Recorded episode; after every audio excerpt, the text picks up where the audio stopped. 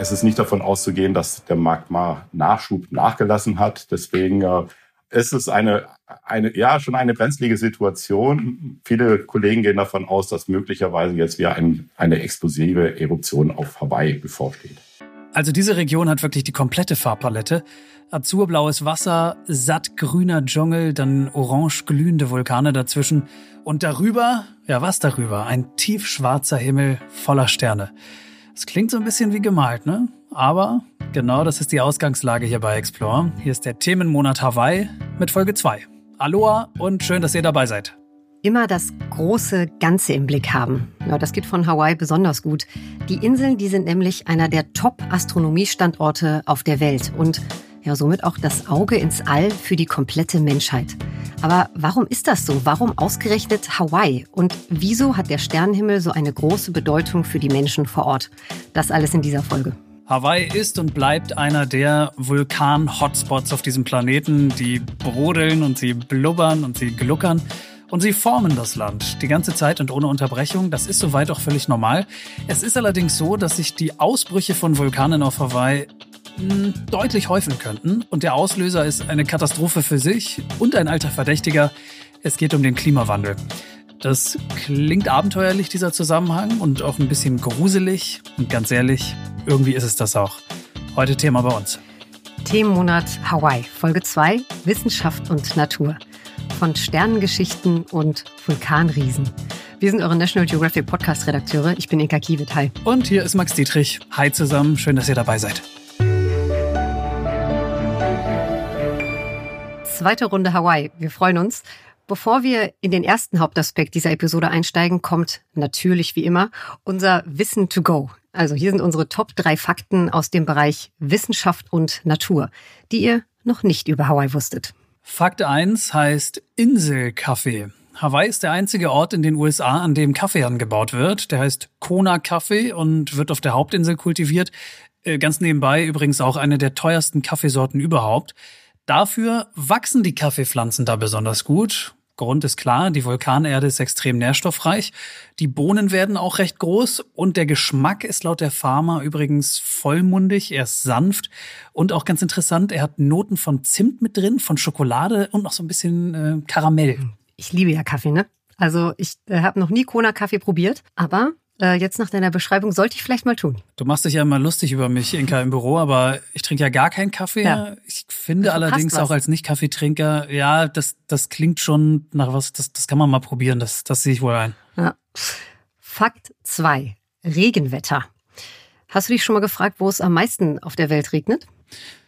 Ähm, ja, ganz oft. Also gefühlt regnet es natürlich immer da am meisten, wo man selbst gerade ist. Ja. Äh, aber das ist wissenschaftlich natürlich nicht ganz haltbar. Aber wahrscheinlich liegt es auf Hawaii, der Ort. Ne? Genau. Die Antwort liegt nämlich an den Hängen vom Mount Wai Ale Ale auf Kauai. Das ist die nördlichste der großen hawaiianischen Inseln und da regnet es durchschnittlich, jetzt kommt's, 335 Tage im Jahr. Und das ist äh, damit der regenreichste Ort auf unserem Planeten.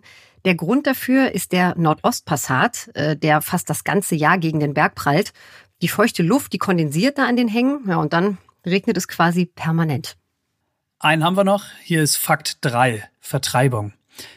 Das Paradies, wenn man Hawaii denn so nennen möchte, hat auch düstere Orte, zum Beispiel die Halbinsel Kalaupapa auf Molokai. Als auf den hawaiianischen Inseln die Krankheit Lepra ausbrach, da hat man sich gefragt, hm, wie können wir das lösen, das Problem? Was können wir tun? Die Antwort war relativ drastisch. Man hat auf Molokai einfach an Lepra erkrankte Hawaiianerinnen und Hawaiianer ausgesetzt und sich selbst überlassen. Oh Gott. 1866 das erste Mal. Die meisten sind recht schnell verstorben. Aber das Interessante ist, auch heute noch könnt ihr Touren an diesen Ort machen, denn das Lepradorf, das existiert noch. Ähm, es leben immer noch eine Handvoll ehemaliger Patienten dort. Die wurden in den 40er Jahren zwangsumgesiedelt nach Kalaupapa und ähm, sind dann einfach da geblieben, bis heute. Ist das nicht ein bisschen schrecklich, wenn man dann eine Tour zu den Patienten macht und sich das dann alles anguckt? Oder wie läuft das es ab? Sind ja keine Patienten mehr. Ah. Ähm, erstens. Und zweitens, Geschichte ist nicht immer nett, aber trotzdem ist die Auseinandersetzung damit ja wichtig, oder? Finde ich. Du bist weise, Max. Weise. Danke. Aloha Kaffee, der womöglich verregnetste Ort der Welt und das Lepradorf. Unsere drei Fakten über Hawaii. Nirgendwo auf der Welt ist der Sternenhimmel spektakulärer. Darüber sind sich viele Experten einig, wenn es um das Thema Hawaii geht. Und da ist auch tatsächlich was dran, denn es ist wissenschaftlich belegt, dass man den Sternenhimmel von Hawaii aus ganz besonders gut betrachten kann. Und daraus hat sich ein wirklich einzigartiges Verhältnis der Hawaiianer und Hawaiianerinnen zum Sternenhimmel entwickelt. Mhm. Ähm, besonders interessant in dem Zusammenhang, auf wie vielen Ebenen sich das abspielt. Ne? Also kulturell erstens durch Mythen und durch Erzählungen, dann zweitens wissenschaftlich. Wir haben es eben gehört, Hawaii gilt als der beste Astronomiestandort der Welt. Und drittens wirtschaftlich, na klar, denn die astronomische Infrastruktur, die ist gewaltig auf den Inseln und sie spült extrem viel Geld in die Kassen. Mhm. Also, Astronomie hat auf Hawaii also eine gewisse Relevanz in den Lebensbereichen und das macht es auch zu einem so spannenden Thema. Und darüber haben wir mit einem Experten gesprochen. Mein Name ist Günter Hasinger. Ich bin Astrophysiker und im Moment Direktor bei der ESA, der für die Wissenschaftsmissionen zuständig äh, ist. Ja, Professor Hasinger, der war von 2011 bis 2018 Direktor des Instituts für Astronomie an der University of Hawaii und in unserem Gespräch ging es ausnahmsweise mal nicht um schwarze Löcher oder die Geheimnisse des Weltraums, sondern es ging um die Bedeutung von Astronomie auf Hawaii. Und darüber hat er sich sehr gefreut, muss man sagen. Ne? Also absolut, ja. Wahnsinnig viele Vorträge, ist viel unterwegs und ähm, erklärt den Menschen das Outer Space. Und er macht es auch wirklich ähm, gut. Also ja, der macht das klasse. Und jetzt sich mal auf der Metaebene über Astronomie zu unterhalten, ähm, er hatte seine wahre Freude daran und, ja. und wir ja auch. Ne? Und als erstes hat er uns beschrieben, was uns eigentlich auf den Inseln erwartet, wenn wir in den Himmel gucken. Ja, dazu möchte ich gerne an ein Beispiel anknüpfen. Also wenn Sie äh, in einem Planetarium sitzen äh, und Ihnen der, äh, der Himmel äh, so, sozusagen gezeigt wird, dann gibt es dieses Phänomen, dass der Projektor am Anfang so eine Abendstimmung macht und plötzlich wird dann sozusagen die Abendstimmung äh, ausgeschaltet und dann äh, erleuchtet das Firmament über einem, in, also wie Salz und Pfeffer. Das ist äh, ein körperliches Gefühl, wenn man da an den Himmel schaut. Und genau das ist das, was man auch in Hawaii sieht. Es ist ein fast biblischer Anblick. Man sitzt unter Palmen, äh, die Sterne funkeln dazwischen durch und man sieht so viele Sterne, dass das einem wirklich den Atem raubt. Herr Hasinger, schon lange bevor der Weltraum für Hawaii wissenschaftlich oder sogar wirtschaftlich Bedeutung hatte, haben sich ja die Hawaiianerinnen und Hawaiianer kulturell und mythologisch mit dem Sternenhimmel beschäftigt. Welche Bedeutung haben denn das Firmament und seine Sternbilder in der hawaiianischen Kultur? Ja, also zunächst mal ist es so, die Hawaiianer hatten ja keine Schrift. Das heißt, sie mussten praktisch alles über Symbole, über Tänze, über äh, sprachliche ähm, Transformation sozusagen weitergeben. Und der Mond war für die ganz wichtig. Äh, die Hawaiianer haben die 30 äh, Tage der Mondphasen äh, zum Beispiel in drei Teile geteilt, in dreimal zehn Tage und jeder Tag hatte einen eigenen Namen. Also sie konnten quasi an der Form des Mondes ähm, erkennen, ob es jetzt ähm, der 1. Januar oder der 30. Ähm, Januar ist. Und ähm, der Mond hat eben dann zum Beispiel auch durch die Be Beobachtung der Natur und die Zusammensetzung mit den Mondphasen ihnen gesagt, wann sie pflanzen müssen, wann sie tanzen müssen, wann sie fischen können. Äh, also wie alle Naturvölker spielt eben dann der Himmel äh, die Rolle einer Uhr sozusagen. Und dann gibt's natürlich auch so die Sagen und die, so ähnlich wie auch ähm, bei uns der, der Himmel ja anhand der griechischen und römischen Heldensagen zum Teil äh, äh, dargestellt ist. Es gibt zum Beispiel dieses schöne Sternbild des Skorpion, den wir hier aus Mitteleuropa immer nur zur Hälfte sehen, aber in Hawaii sieht man das gesamte äh, schöne Bild des Skorpion und der heißt in Hawaii der Fischhaken Mauis Fischhook. Maui war ein Halbgott, ähm, der auf der Insel Maui beheimatet war. Und äh, sein Fischhook, das ist quasi so ein, so ein äh, großer Haken am Himmel, mit dem sagt man, hat er die Inseln aus dem Meer gezogen. Mhm. Also das ist so eine Art ähm, äh, Entstehungsgeschichte. Aber in Wirklichkeit, wenn man weiß, äh, die Navigatoren, wenn die äh, über die, also viele, viele tausende Kilometer mehr gefahren sind und dann die Inseln langsam aufgetaucht sind, dann äh, sagen die auch, äh, der Navigator hat die Inseln aus dem Meer gezogen, weil, weil die dann sozusagen langsam von der Spitze aus auftauchen. Also man kann es auch so interpretieren, dass dieser Halbgott Maui ein, einer der frühen Navigatoren war, der sozusagen die Inseln aus dem Meer gezogen hat. Haben Sie den, haben Sie den Film mit Maui von Disney gesehen? Da kann man sich das ja, ganz, natürlich. das kann man sich da, das kann man sich da ganz schön, ganz schön angucken, diesen, diesen Haken. Das kann man sich sehr gut vorstellen, ja. Und vielleicht noch eine wichtige, ein ganz wichtiges Sternbild sind die Makalii. Das sind die sieben kleinen Augen. Die Tradition sagt, dass die ersten Tahitianer, die nach Hawaii äh, gereist sind auf dem Kanu, äh, Tahiti liegt ja südlich des Äquators und da gibt's noch keinen Polarstern, äh, sondern erst wenn man den Äquator überquert, sieht man den Polarstern, der dann danach als die Leit, äh, der Leitstern gilt. Aber die Makali, die kleinen Augen, waren quasi die Sternbilder, die die Tahitianer nach Norden geleitet haben. Herr Singer, Sie haben es äh, gerade schon mal angesprochen. Vor allem die frühen Seefahrer haben, ja, wie Sie gesagt haben, schnell entdeckt, dass der Himmel nicht nur für Geschichten und diesen umwerfenden Anblick gut ist. Können Sie uns noch mal ein kleines bisschen genauer erklären, wie man anhand von Sternen äh, navigieren kann? Wie haben die Hawaiianerinnen und Hawaiianer das gemacht? Ja, also zunächst mal braucht man auch seine Hände dazu. Ähm, sie hatten ja keine Sextanten, äh, sondern sie mussten ein Winkelmessgerät ähm, benutzen. Und interessanterweise, wenn Sie die Hand ausstrecken in diesem sogenannten Shaka-Zeichen, wo also praktisch der kleine Finger weggestreckt ist und der Daumen weggestreckt ist, dann ist es gerade ein Winkel, wenn Sie die, die Hand ausstrecken, äh, von 20 Grad. Und das ist genau äh, der Winkel, über dem Hawaii äh, über dem Äquator liegt. Und der Nordpolarstern hat gerade praktisch diese Handspanne, ähm, den, den Übergang äh, sozusagen äh, über dem Horizont. Wenn Sie also jetzt aus Tahiti anreisen, dann sehen Sie langsam den Polarstern auftauchen und wenn Sie genau auf der Höhe Ihrer Hand sozusagen den Polarstern haben, dann sind Sie schon ziemlich genau auf der geografischen Breite von Hawaii. Und dann müssen Sie sich nur noch nach Westen treiben lassen durch den Wind und treffen automatisch auf die Inseln. Da gibt es eine ganz wichtige Sternlinie, das ist die Nord-Süd-Linie, die praktisch vom Kreuz des Südens bis zum Polarstern geht und dort dann die anderen Sterne, zum Beispiel Arcturus, Spica, ähm, den großen Wagen äh, mit beinhaltet die ist immer sichtbar. Und äh, anhand dieser Linien kann man dann sozusagen immer schon äh, wissen, wo es lang geht. Also Herr Hasinger, wir hören raus, der Sternenhimmel hat eine immense Bedeutung für ganz viele Lebensbereiche auf Hawaii. Und tatsächlich ist es so, dass der Sternenhimmel nachweislich besonders gut zu sehen ist äh, auf Hawaii. Warum ist Hawaii so ein guter Ort für die astronomische Forschung? Hängt das auch äh, mit dem Klima oder mit der Topografie zusammen? Wo, woran liegt denn das? Ja, also zunächst mal, wenn Sie mit dem bloßen Auge schauen, dann, ähm, ich meine, die polynesische Navigation hat ja auf Seehöhe stattgefunden. Da macht sozusagen diese besondere Topografie von Hawaii noch nicht so, so viel aus. Aber wenn Sie dann mit den größten Teleskopen schauen, dann kommt es sehr stark darauf an, wie unruhig die Luft über ihnen äh, ist. Sie wissen ja, die Sterne äh, flackern Twinkle Twinkle Little Star. Und dieses ja, Flackern, stimmt, ja. dieses Flackern kommt durch die Turbulenz der Atmosphäre zustande. Das ist dieses Phänomen, wenn man zum Beispiel über eine heiße Asphaltstraße schaut, dann sieht man ja solches, äh, solche ähm, Flackern ähm, am Horizont. Und der Wind, der praktisch pausenlos weht, der hat dann Zeit, sich so eine, eine sogenannte laminare Strömung zu verwandeln. Das heißt also, der Wind ist nicht turbulent, sondern der kommt da ganz gemütlich ähm, geordnet an. Und wenn der gegen einen Berg normalerweise stößt, dann würde der Wind äh, turbulent werden und würde sich praktisch verkräuseln.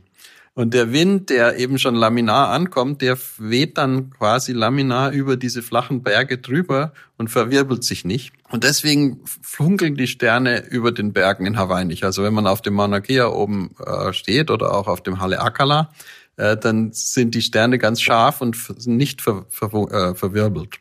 Und das bedeutet, dass man sehr, sehr scharfe Bilder machen kann. Und je schärfer die Bilder sind, desto weiter können sie in den Weltraum hinausschauen, desto genauer können sie zum Beispiel Planeten in, um andere Sterne auflösen. Deswegen hat Hawaii also quasi einen unfairen Vorteil. Da, da ist es eben wesentlich ähm, einfacher, scharfe Bilder zu machen als irgendwo anders auf der Erde. Haben Sie vielleicht mal so ein paar Beispiele, welche Entdeckungen von Hawaii stammen astronomisch? Ja, ähm, also äh, klein angefangen. Äh, das allererste Teleskop, was dort entstanden ist, ist ja von unserer Universität in Hawaii gebaut worden, das äh, 2,20 Meter Teleskop. Und das hat zum Beispiel unser Sonnensystem komplett auf die, vom Kopf auf die Füße gestellt. Das hat den sogenannten äh, Kuipergürtel entdeckt, hat also entdeckt, dass außerhalb der Neptunbahn noch eine riesige Ansammlung von kleinen Brocken sind und hat praktisch äh, die Grundlagen zum Verständnis äh, des Aufbaus des Sonnensystems äh, gegeben. Und dann hat Hawaii an zwei Nobelpreisen äh, teilgenommen. Äh, das eine war die Entdeckung der dunklen Energie. In Hawaii wurden die allerersten großflächigen äh, CCD-Kameras, äh, die heutzutage in jedem äh, Handy eingebaut sind, aber dort gibt es gigantische Flächen von diesen CCD-Kameras, mit denen man sehr große Teile des Himmels anschauen kann und diese Supernova-Explosionen entdecken kann, auf der Basis man dann die, die Entfernung im Weltraum messen kann und eben sieht, dass äh, sich die Galaxien beschleunigt von uns wegbewegen. Da gab es den ersten Nobelpreis dafür.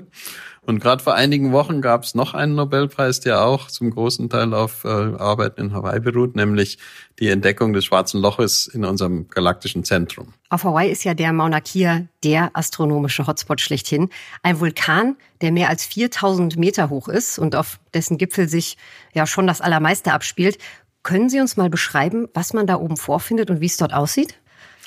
Ja, also der Mauna Kea ist ein fantastischer Berg und was auch besonders fantastisch ist, einzigartig in der Welt, man kann quasi von Meeresniveau ähm, bis auf 4300 Meter in einem Rutsch hochfahren. Das dauert ungefähr eineinhalb Stunden oder so etwas. Das gibt's nirgendwo anders auf der Welt. Und man ähm, überfährt dann insgesamt 13 verschiedene Klimazonen. Auf der Erde gibt es insgesamt 15 Klimazonen und 13 davon kann man in einem Rutsch sozusagen äh, durchfahren. Es öffnet einem die Augen, also von den Palmenlandschaften am Meer über die grünen Wälder, bis man dann in dieser Mondlandschaft oben ankommt. Und dann biegt man um die Ecke und dann kommt dieser James Bond-Effekt, dass man nämlich dann direkt vor den Teleskopen stehen, die von unten aus betrachtet wie so kleine Pickel als ähm, auf dem Hügel erscheinen. Aber wenn man dann davor steht, sind es wirklich äh, fast die Kathedralen, also so große Gebäude.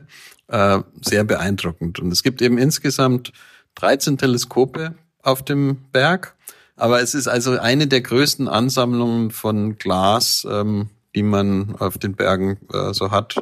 Die, die andere große Ansammlung, haben Sie ja schon erwähnt, ist in Chile. Aber dort oben in Hawaii ähm, gibt es eben zum Teil auch die noch die größten Teleskope.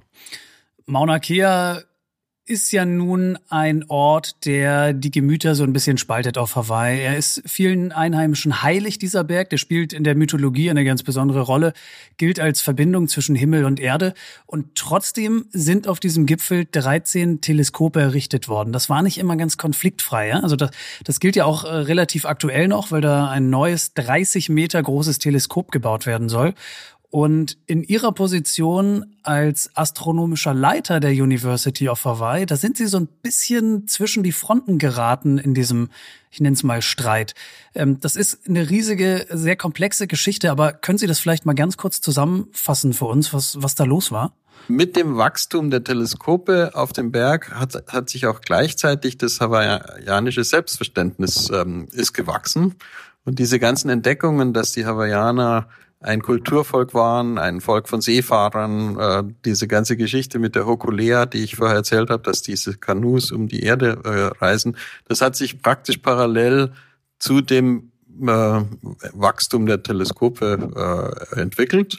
Und das ist jetzt praktisch in einen Konflikt geraten. Also die Schere ist immer weiter aufgegangen und es, also ursprünglich wenige Proteste haben sich inzwischen eben doch in einen ziemlich äh, sagen wir mal nicht flächendeckenden, aber doch deutlich sichtbaren Protest verwandelt.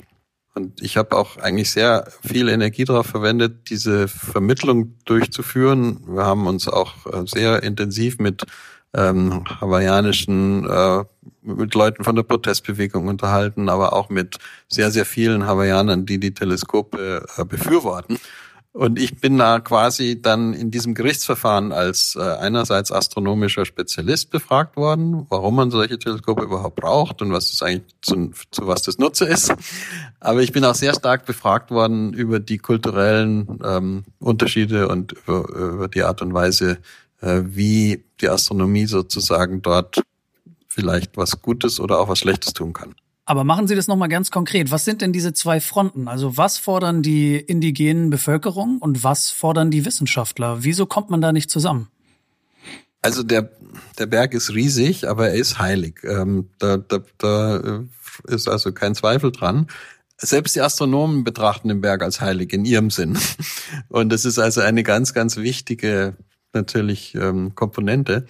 Aber es ist so, dass bisher und meiner Meinung nach auch in Zukunft das eigentlich kein Konflikt ist. Also der, ähm, die Wissenschaft, die Astronomie und die äh, religiöse, traditionelle Nutzung des Berges können meiner Meinung nach ohne weiteres äh, miteinander kompatibel sein. Also man kann den Berg teilen, aber es gibt eben einige, eine kleinere Gruppe von Leuten, die diesen Konflikt im Prinzip für was anderes benutzt. Also die Teleskope sind so ein bisschen zur Geisel geworden der Souveränitätsbewegung, die da den Hebel ansetzt, um eben größere ähm, Veränderungen zu erwirken. Also es gibt äh, gewisse Gruppen in Hawaii, die eben gerne ihr Königreich wieder haben wollen oder auf jeden Fall einen souveränen Staat, die nicht unter der Knute der Amerikaner leben wollen und ähm, dort ist es im Prinzip also ein, ein Politikum. Die hawaiianische Gesellschaft ist ja eine sehr pluralistische Gesellschaft, ist eines der größten Schmelztiegel der Welt. Es gibt keine wirkliche Mehrheit in Hawaii, sondern nur Minderheiten. Die müssen alle zusammenleben. Und ich glaube, auf die Dauer wird hoffentlich halt das, der, der demokratische Prozess dazu führen, dass dann eben doch das Recht durchgesetzt werden kann. Von der wissenschaftlichen und kulturellen Bedeutung haben wir jetzt schon gehört, aber die Astronomie, die ist ja als drittes auch wirtschaftlich sehr relevant für Hawaii geworden. Können Sie uns das nochmal erklären? Ja, also das war eben am Anfang die Idee, dass man die Astronomie auch als äh, Wirtschaftsfaktor äh, benutzen könnte. Und tatsächlich ist es so eben, also äh, Hilo, das Ost-Hawaii, ist eine der ärmsten Regionen der ganzen Inselkette und auch eine der ärmsten Regionen von USA, wenn man sich so anschaut. Und dort macht eben tatsächlich die Astronomie einen signifikanten Teil der ökonomischen ähm, der, der Ökonomie aus. Also viele Geschäfte, Restaurants ähm, und, und die ganze Infrastruktur äh, leben letztendlich davon, dass dort ähm, große Mengen an Astronomen arbeiten, dass auch äh, viele Leute aus dem von von der ganzen Welt dorthin kommen, äh, um zu beobachten und so weiter. Also in Zahlen ausgedrückt sind es, glaube ich, insgesamt. Das war allerdings schon 2012 äh, 160 Millionen pro Jahr die die Astronomie sozusagen in der Gesellschaft dort ähm, umsetzt. Äh, und, und das ist ein, ein wichtiger Faktor. Also gerade wenn man jetzt sich anschaut, äh, die Schwierigkeiten mit der Pandemie, äh, die Astronomie ist sozusagen ein äh, sicherer äh, und äh, sauberer Geldgeber. Mhm. Hersinger, Sie leben und arbeiten ja mittlerweile in Madrid. Ganz andere Ecke, ganz andere Kultur und war vielleicht nicht ganz so imposanter Sternhimmel wie im Pazifik. Was äh, vermissen Sie denn an Hawaii am meisten? Also ich sage Ihnen mal, was ich in Hawaii am meisten vermisst habe, äh, um was mich hierher sozusagen motiviert hat, ähm, war, dass es keine Jahreszeiten gibt äh, mhm. in Hawaii. Also es ist immer grün, es ist immer Frühling, äh, man hat immer mit der wunderbaren Natur zu kämpfen. Ähm, und äh, hier, ich sitze im Moment gerade nicht in Madrid, sondern ähm, aus Corona-Gründen in Berlin. Äh, schaue auf einen wunderbaren Herbstwald. Ähm, und äh, das ist das erste Mal seit zehn Jahren, dass ich den Herbst wieder er erlebe. Aber umgekehrt, Sie haben schon recht. Also wenn man das dann hier mal so äh, ein paar Jahre durchgeixt hat, dann fehlen einem schon diese saftigen grünen äh, Blätter und äh, die Wärme und die Natur. Ähm, Hawaii ist ein Paradies, aber nur, wenn man dort, äh, sagen wir mal, kurz ist. Also wenn man im Urlaub ist, äh, ist es ein fantastisches Paradies. Aber in dem Moment, wo man im Kampf selber mit den äh, mit der Umwelt ist, und ich sage wirklich Kampf, weil wir haben praktisch pausenlos gegen irgendwas gekämpft. Also unsere Bücher sind verschimmelt, äh, unser Dach ist von Termiten zerfressen worden, wir hatten die Ratten im Haus. Also es ist einfach eine tropische Insel und das ist was völlig anderes. Es ist kein Paradies. Hm. Paradies äh, ist sicherlich subjektiv. Das empfindet jeder anders, was Paradies ist. Ich glaube, wir können uns darauf einigen, verschimmelte Bücher sind nicht paradiesisch. Ein, wie Sie sagen, biblischer Sternenhimmel ist für viele ist Menschen wahrscheinlich genau das Gegenteil, nämlich äh, das Paradies. Vielen Dank, äh, Günther Hasinger, Direktor der European Space Agency. Wir sagen vielen Dank für dieses äh, spannende Gespräch. Vielen Dank. Vielen Dank auch äh, äh für die hochinteressanten Fragen.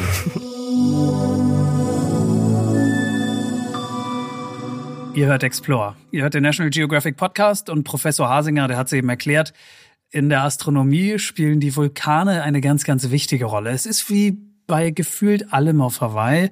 Man kann alles wissenschaftlich betrachten, man kann alles mythologisch und spirituell betrachten und man kann die ganzen Sachen auch vermischen. Ähm, so ist es bei den Vulkanen auch. Auf ihren Gipfeln stehen echte Hightech-Labore, die besten Teleskope der Welt. Und in Erzählungen sind sie auch riesengroß, denn sie gelten als Brücke zwischen Erde und All.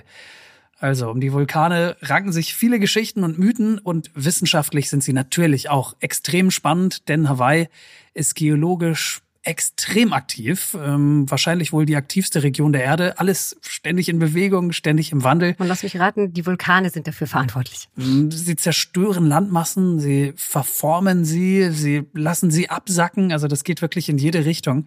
Aber gleichzeitig schaffen sie eben auch ähm, neuen Grund und Boden. Und der ist ja dann eben auch noch extrem nährstoffreich und sehr fruchtbar. Also verglichen mit dem Leben der Menschen auf der Erde sind diese Prozesse, die du gerade beschrieben hast, Max, vielleicht lang, aber in geologischen Maßstäben sind die Entwicklungen oft nur so ein winziger Wimpernschlag in der Erdgeschichte. Das kann man schon so sagen. ja, das stimmt. Und ja, sehr kurz. Also ja. gerade wenn die Forscher dann auf Hawaii denken, so, jetzt haben wir das Allermeiste hier verstanden, dann stoßen sie immer wieder auf neue Rätsel. Und das macht es irgendwie für mich jedenfalls zu einem extrem spannenden Thema. Und ich freue mich sehr, denn du, Max, du hast heute ein paar Updates zu den hawaiianischen Vulkanen recherchiert. Genau so ist es. Ähm, ich bin da ganz deiner Meinung. Es ist einfach ein sensationelles Thema. Es wird nie langweilig, eben weil auch ständig Bewegung drin ist, im wahrsten Sinne des Wortes. Und ich hatte fachlichen Beistand vom Vulkanologen Thomas Walter. Der arbeitet äh, hier in Deutschland und zwar am Deutschen Geoforschungszentrum in Potsdam. Es ist äh, landschaftlich ein Paradies. Also in Hawaii hat man unheimliche Naturereignisse kombiniert, äh, das Meer, marine Leben, aber auch aktiven Vulkanismus und aktive Geologie. Deswegen ist es insbesondere für Geowissenschaftler äh, tatsächlich einer der Orte, wo man Prozesse der Oberflächenbildung, des Vulkanismus, auch der Naturgefahren unheimlich gut äh, erforschen kann. Also von der Seite ist es wirklich ein Sehnsuchtsort für Geologen, für Geowissenschaftler. Also ich denke ja bei glühend heißer Lava eher an schön aus der Ferne angucken und von weit weg den Anblick genießen. Aber für einen Geologen ist das natürlich das Paradies. Gibt es unter den Vulkanen auf Hawaii ähm, so einen Dauerbrenner im wahrsten Sinne des Wortes? Treffendes Wortspiel. Ähm, okay. nicht schlecht. Ähm, also ja, gibt es. Vor allem zwei Vulkane stechen da raus, gehören zu den aktivsten Vulkanen überhaupt auf der Nordhalbkugel. Sie liegen beide auf der Hauptinsel. Der eine heißt Mauna Loa und der andere heißt Kilauea. Das sind, finde ich, auch beides so Namen, die hat man in den Nachrichten schon mal mhm. aufgeschnappt. Ne? Ähm, wir möchten uns heute ein bisschen genauer mit den beiden befassen. Das sind zwar recht hohe, aber sehr flache Vulkane. Und vor allem der Kilauea, äh, der hat gerade eine Dauereruption hinter sich, die ging fast 35 Jahre. Äh, das finde ich auch schon echt total unfassbar. Und äh, den Höhepunkt in dieser Dauereruption gab es 2018, vor zwei Jahren. Also der Ausbruch 2018 war ein sehr großer Ausbruch. Ähm, also von der Art hatten wir in den letzten Jahrzehnten keinen vergleichbaren Ausbruch auf Hawaii gesehen. Und äh, scheinbar hat dieser Ausbruch etwas in der Tiefe auch verändert, so dass jetzt seit über einem Jahr jegliche magmatische Aktivität aufgehört hat. Es ist nicht davon auszugehen, dass der Magma-Nachschub nachgelassen hat. Deswegen äh, ist es eine, eine, ja, schon eine brenzlige Situation. Viele Kollegen gehen davon aus, dass möglicherweise jetzt wieder ein, eine explosive Eruption auf Hawaii bevorsteht. Also brenzlig ist ja das richtige Wort. Und Max, die beiden Vulkane, korrigiere mich, wenn ich falsch liege, die sind ja ziemlich beliebte Reiseziele. Ne? Kann man die mhm. jetzt noch besuchen oder nicht? Ja, also das geht schon noch, ne? Teilweise auch wirklich spektakulär. Das lohnt sich auch auf jeden. Fall. Das wird übrigens auch von vielen Vulkanologen empfohlen, weil die freuen sich natürlich, wenn man sich äh, damit auseinandersetzt. Ähm, bei Kilauea, da kann man ziemlich nah ran an fließende Lavaströme. Lava hat da so um die 1200 Grad. Aber ich kann doch nicht an 1200 Grad äh, heiße Lavaströme rantreten. Also wie nah, ja, wie nah kann ich denn ran? Also äh, da gehen so geführte Wege dran vorbei. Ein paar Meter bist du natürlich schon entfernt davon. Und die Hitze davon, das merkt man schon ab 50 Meter Entfernung. Das fand ich auch total irre. Also wie so ein riesiger Backofen, der, der die Hitze ja. abstrahlt. Und jetzt stell dir vor, du lebst auf Hawaii und hast so ein Ding in der Nachbarschaft, ne? Nee. Also mhm. für die allermeisten Europäer ja ziemlich undenkbar. Ja. Ähm, bei dir rattert immer die S-Bahn, Inka. Ähm, ja, die ist mir aber bei anderen Menschen die ist mir wesentlich lieber der als der große ja. Vulkan. Na gut. Bei Mauna Loa, dem größeren Bruder, da ist das alles so ein bisschen ruhiger. Vielleicht ist das dann eher dein Metier. Da gab es den letzten Ausbruch 1984 und da kannst du über diese älteren Lavamassen, die natürlich längst erkaltet sind, äh, auch drüber laufen. Das kann man sich relativ unkompliziert anschauen. Das ist erkaltet ähm, und äh, eine sogenannte Pahoihoi-Lava. Das ist, äh, steht im Hawaiianischen dafür, für diese Lavasorten, über die man hinweglaufen kann. Einfach weil sie eine sehr glatte Oberfläche haben. Es gibt andere, auch ältere Laven auf äh, Hawaii, die haben eine sehr zerbrochene Oberflächenstruktur. Die wird AA-Lava genannt. Ähm, das muss daher rühren, dass man dementsprechende Töne von sich gibt, wenn man darüber läuft. Und, und diese, diese AA-Lava, das, das ist mittlerweile ein Begriff, der weltweit für diesen zerbrochenen äh, ähm, Lavatypus steht. Man kann gar nicht über größere Distanzen über diese hinweggehen und äh, sich tatsächlich daran ver äh, verletzen. Auch bei älteren Laven. Max, ich muss zugeben, den Plural von Lava, den kannte ich bisher noch nicht. Laven, habe ich jetzt wieder was Neues gelernt. ähm, mhm. Wir hatten es ja schon in Hawaii Folge 1 äh, zu den lustigen Namensgebungen aus dem Hawaiianischen. Ähm, hört gerne noch mal rein, wenn ihr es verpasst habt. Hier jetzt also auch wieder Pahoi Hoi und ja, das AA. Also ich muss gestehen, das lässt die Lava, diese gefährliche, auch ein bisschen niedlich klingen, ne? Mm, Finde ich auch. Klingt nicht ganz so gefährlich ja. mehr, ne? Stimme ich dir auf jeden Fall zu. Die Ausbrüche, klar, müssen wir nicht drüber reden, sind dann natürlich äh, nicht mehr ganz so lustig wie die Namen. Ja. Nee. Kann man solche Eruptionen gut vorhersagen? Also bei so Naturkatastrophen ist das ja eigentlich wahnsinnig schwierig bis unmöglich. Also wenn ich jetzt an Erdbeben mhm. oder Tsunamis denke, wie ist denn das bei Vulkanen? Ähm, also ja, im Allgemeinen gibt es da schon noch sehr viele offene Fragen, aber unterm Strich äh, sagt Thomas Walter, ja, doch, das, das geht schon, das geht ganz gut. Ja, insbesondere an Hawaii hat man schon sehr früh erkannt, dass ähm, Ausbrüche sich ankündigen durch äh, erstmal sehr relativ tiefe Erdbeben, äh, dann aber eben auch durch äh, Verformungen des Bodens. Ähm, das hat man seit den 1980er Jahren systematisch auch äh, überwacht über elektronische Wasserwagen, sogenannte Tiltmeter.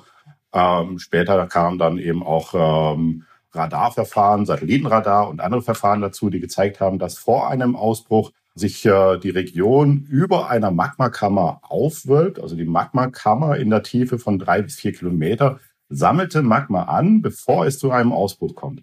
Und äh, das war ein ganz systematisches Verhalten, womit man eben auch äh, Ausbrüche voraussagen konnte. Man konnte sogar sagen, wie groß und wann die Ausbrüche stattfinden würden. Von der Seite ja, konnte man das wirklich äh, prognostizieren. Verrückte Vorstellung, ne? Unter mir wölbt sich die Erde auf und kurz danach bricht einfach die Hölle aus. Das äh, ich, kann ja. ich, mir, ich kann es mir nicht vorstellen. Äh, also das Aufwölben, das merkst du normalerweise ja nicht, okay. den Ausbruch dann schon eher, aber ja, komplett irre Vorstellung. Und ähm, Herr Walter hat mir übrigens auch noch erzählt, dass bis vor 20, 30 Jahren viele Vulkanologen bei der Arbeit einfach umgekommen sind. Das war ein richtig hm. gefährlicher Job. Heute ist das anders, da läuft vieles nicht mehr am Berg direkt ab. Deshalb ähm, ist auch nicht glühende Lava immer sofort ähm, ja das Eldorado für jeden Vulkanologen, weil das meiste läuft über Fernerkundung. Also Infrarot. Also aus der äh, Ferne. Genau. Wie weit entfernt? So weit wie möglich im Zweifelsfall. Äh, Infrarot, Satellitenerkundung, Drohnen, äh, das sind so die, die gängigen Hilfsmittel. Das ist erstens genauer. Man bekommt viel bessere Daten und sicherer für alle Beteiligten ist das natürlich auch. Ne? Mhm. Wir hatten es ja am Anfang schon, die Inseln verformen sich teilweise durch diese Vulkanaktivität, aber die wachsen auch. Und das finde ich immer noch total spannend. Hat Herr Walter dir irgendwas dazu gesagt? Mm, ja, ja, klar. Das ist also ganz essentiell auch in der Vulkanforschung, vor allem auf Hawaii. Geologisch gesehen sacken die Inseln übrigens deshalb auch ab, aber das nur am Rande. Aber es ist genau wie du sagst, es entstehen eben auch neue Inseln. Auch total spannend. Wir hören mal rein. Man sieht jetzt schon unter Meer verborgen, südlich von äh, Kilauea, dass dort äh, tatsächlich ein neuer Vulkan auch wächst. Äh, der schon gewaltig hoch.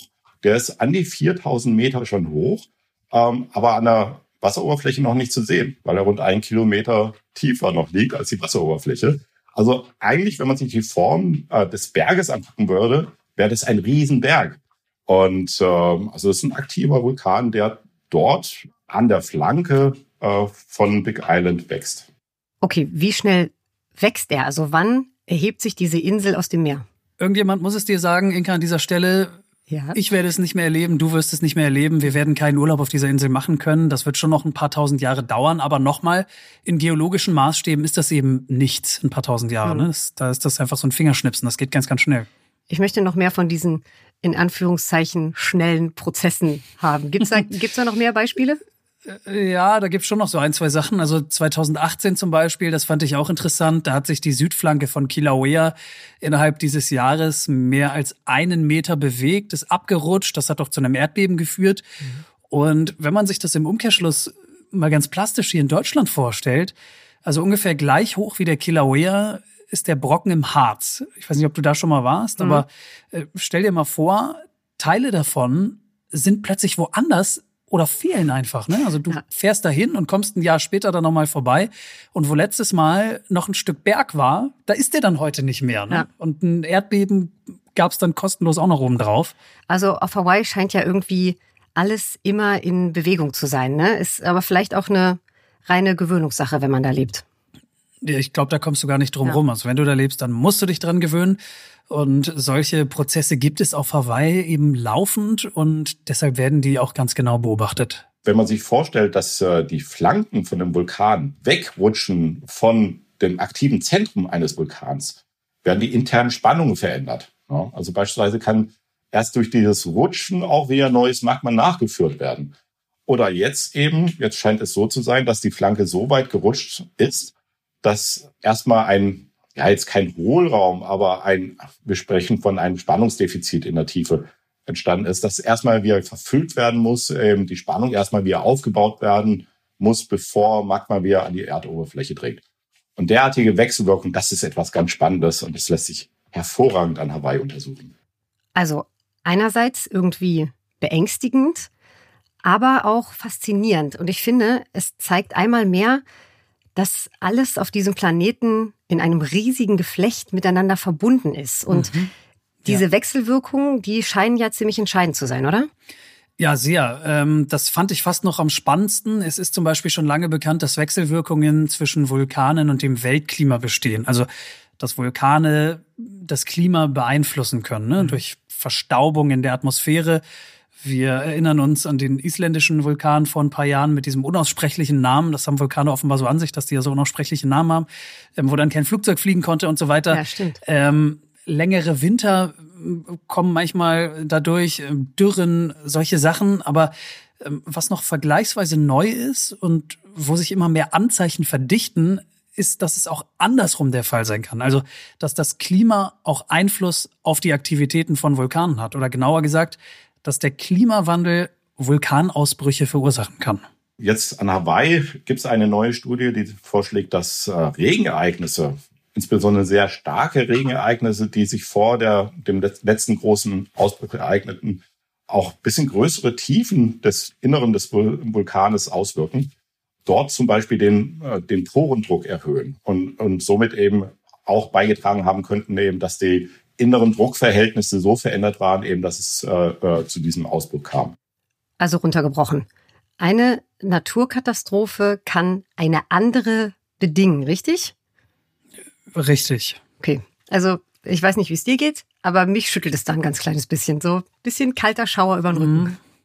Kann ich nachvollziehen. Mir ging es ganz ähnlich, als ich das das erste Mal gehört habe. Das habe ich auch Herrn Walter direkt gesagt. Herr Walter, mir läuft gerade kalt den Rücken runter. Mhm Ähm, wir haben da noch ein bisschen, bisschen länger drüber gesprochen und der hat mir dann erzählt, dass einige Wissenschaftler sogar noch weitergehen und sagen, dass der Klimawandel eben eine ganze Verkettung auslösen kann an wirklich großen Ereignissen. Also vereinfacht ausgedrückt, Klimaextreme wie zum Beispiel Starkregen, wir haben es eben von ihm gehört, bedingen einen Vulkanausbruch. Ein Vulkanausbruch führt zu einem Erdbeben, ein Erdbeben führt zu einem Tsunami. So. Gott. Und ich finde, es klingt dystopisch. Eins von gesagt. diesen vier Dingen, ne? ja, das finde ja. ich auch dystopisch. Und ich finde, eins von diesen Dingen reicht ja schon, aber dann können eben solche Verkettungen entstehen, wo dann eine so eine Katastrophe auf die andere folgt.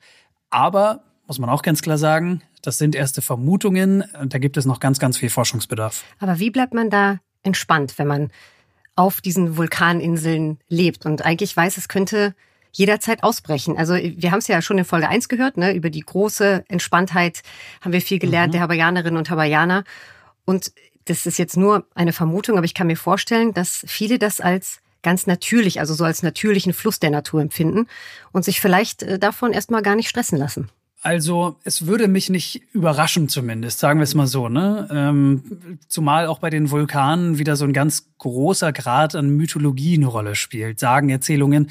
Und ähm, ich habe manchmal das Gefühl, dass das vielleicht auch dabei hilft, mh, hm, alles so ein bisschen einzuordnen, zu erklären und sich damit auch so ein bisschen zu beruhigen vielleicht. Das mag einen Besucher vielleicht erstmal verwundern, zu sehen, dass am aktiven oder bei Kraterrändern sieht man häufig eben Blumensträuße und kleine Opfergaben. Und ähm, das sind insbesondere eben diese sehr tief verankerten ähm, Glauben an, ähm, an die Göttin von Hawaii, Pele wird die genannt, die verantwortlich ist eben für einerseits das Wohl der Insel, den fruchtbaren Boden, aber eben auf der anderen Seite eben auch die Zerstörung der Insel infolge von Erdbeben, aber eben natürlich auch äh, äh, Vulkanismus.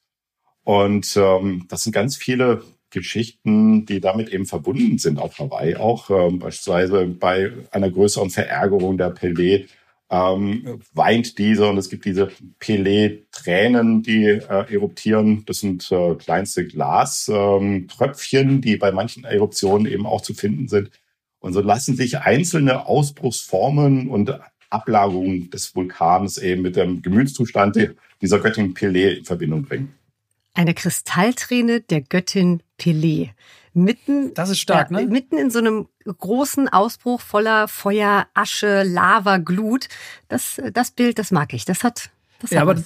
auch das ist eben Hawaii, ja. ne? In allem auch eine Chance sehen, einen Zauber zu sehen. Ähm, das macht äh, diesen Inselstaat ja total aus, offenbar. Thomas Walter war das, Vulkanologe vom Deutschen Geoforschungszentrum in Potsdam. Wir sagen vielen, vielen Dank für diesen spannenden Einblick. Vielen Dank. Ein besonderer Explore-Themenmonat geht zu Ende. Wir machen einen Haken hinter die hawaiianischen Inseln. Ähm, besonders für mich deshalb, weil ich finde, dass man sich der Spiritualität der Kultur da gar nicht entziehen kann. Mhm.